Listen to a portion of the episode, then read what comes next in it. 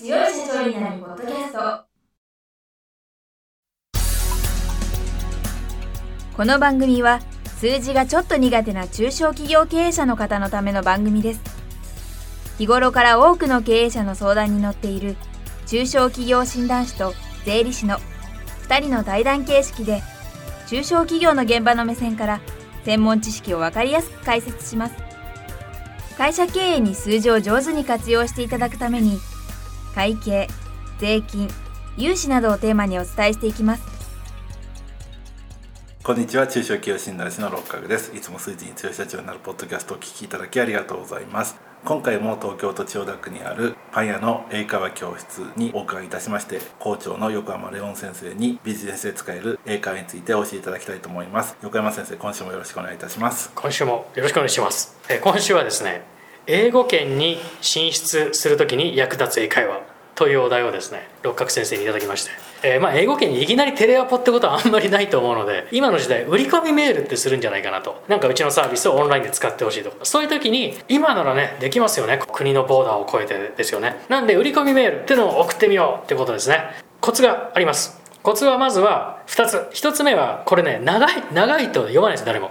Google 翻訳でブワーってやっちゃうと誰も読まなくなっちゃうんでもう短くしてください。とにかく短く大事です。であとはここでいきなり分かりました。じゃあ注文しますってなることはほぼないので対話できればいいやぐらいな。ウェブサイト見てもらうとかもしくはなんかプレゼントをくださいとかでも何でもいいんで対話できればいいやぐらいなノリで短くやるこれがコツだっていうふうにあっちのウェブサイトに書いてありました。で私もそうだろうなと思いましたね。大体皆さんメール書くときにまあ Google とかでですねビジネスメール。ひな形とか見ると思うんですけどそうすると大体一番最初に Dear Mr. 何々 Ms. 何々ってあると思うんですけど売り込みメールにこれ僕いらないと思うんですよねご担当者様で全部一括にしちゃった方が時間も省けるんでこれはですね便利な言葉がありますちょっと難しいんですけどこれこそねメモってどっかに置いとくといいと思うんですけど To whom this may concern っていう言葉があるんですね To whom this may concern まあご担当者様ってこれ決まり文句ですね。でちょっと練習してみましょうか。To whom this may concern?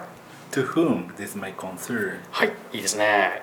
まあこれをやってそしてそこから主題に入っていくんですけど Hello って後に Hello の後にカンマ。で次の段落に行きます。I am 名前。誰々例えば僕だったら I am 横山。from パン屋の英会話教室っていう感じですね。I am 名前 from 会社でその後にこれはもうねビジネスメールでは絶対必須ですね I am writing to 動詞原形で何とかのためにお手紙書いてますメールしてますこれ最初に伝えるのがもうこれ礼儀って言われてますねなので I am writing to inform 使ってみましょうかお知らせします inform you で何々について about our new product I am writing to inform you about our new product I am writing to inform you about our new product. いいですね。こんな感じですね。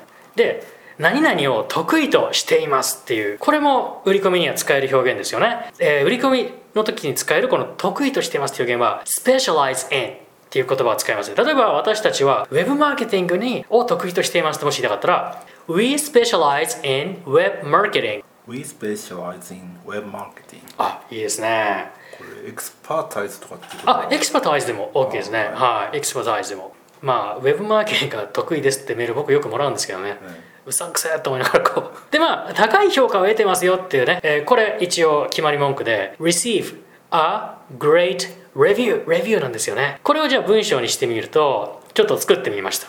We receive a great review from our customers 次ポイントです。All over the world 世界中の世界中に広がるカスタマーから 素晴らしい評価を得ています。この時点でうさんくさくなるんですけど まあでもここはやっぱりそれぐらい強気でいこうということですね。じゃあちょっと練習してみましょう。We receive a great review from our customers all over the world. We receive a great review from our customers all over the world. 世界中で得てます。そしてさらにもう一個箔をつけないとまずいですね。有名会社と働いてますよってこれもポイントですよね。例えば We recently work with work with って誰々が働くなんで recently 最近ですよね。私たちは最近働いています。例えばここに言う後で有名会会社持ってくるわけですよ Apple Inc. とかですね Apple, Apple で働いていますできればその後に実績も書いたらいいんですけど、まあ、例えば increase their sales by 20%とかね20%売り上げ上げたよとかまあでもあんまり書くとすげえ嘘くさくなっちゃうんで働いてますだけでも十分ですじゃあこれを練習してみましょう We recently work with Apple Inc. We recently work with Apple Inc. いいですね。まあ、Apple Inc. は皆さんでいろいろ、まあ、何でもいいんですけど、テスラとかいろいろ書いてみてください。で、もし、で、最後に、もし興味があれば、じゃあ、例えば私たちのウェブサイトをチェックしてくださいにしてみましょうか。じゃあ、もし興味があればっていう表現。これは、if you are interested in でもいいんですけど、無生物主語っつって生き物じゃないものを主語に使っていった方がどんどん文章って英語っぽくなるんですね。今回は this を主語にしてみましょう。そうやって this このことがあなたに興味を持たせたなって言い方にしたいので if this interest you このことがインタレスト持たせるあなたにっていう文章にするこれすごく英語っぽいですねじゃあこれも使ってみましょう if this interests you If this interests you. いいですねじゃあ please check our website みたいな感じにしてみましょうか please check our website Please check our website. いいですねもうこれぐらい短くていいですで最後に何書くかって言ったら段落上げて Thank you Thank you. で最後に Sincerely. まあ、ベストリガーズとかいろいろあるんですけど、まあ、シンシアリーでいいと思うんですよね。で、名前を書きます。で、忘れちゃダメですよ。この後に連絡先書いておかないとダメですね。じゃないと何のために送ったんだかこれ意味わかんなくなるので、これで全然いいと思うんですよね。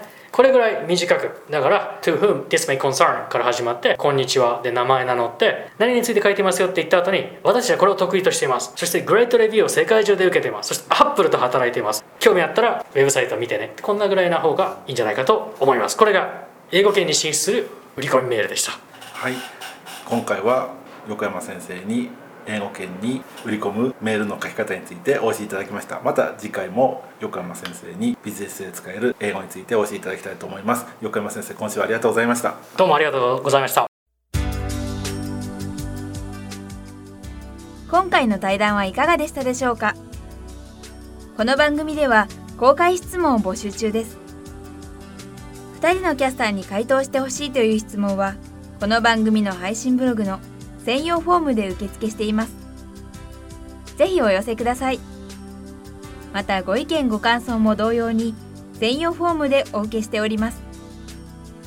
配信ブログは検索エンジンで数字に強い社長と検索し最初に出てくるブログです。それでは次回もどうぞお楽しみに。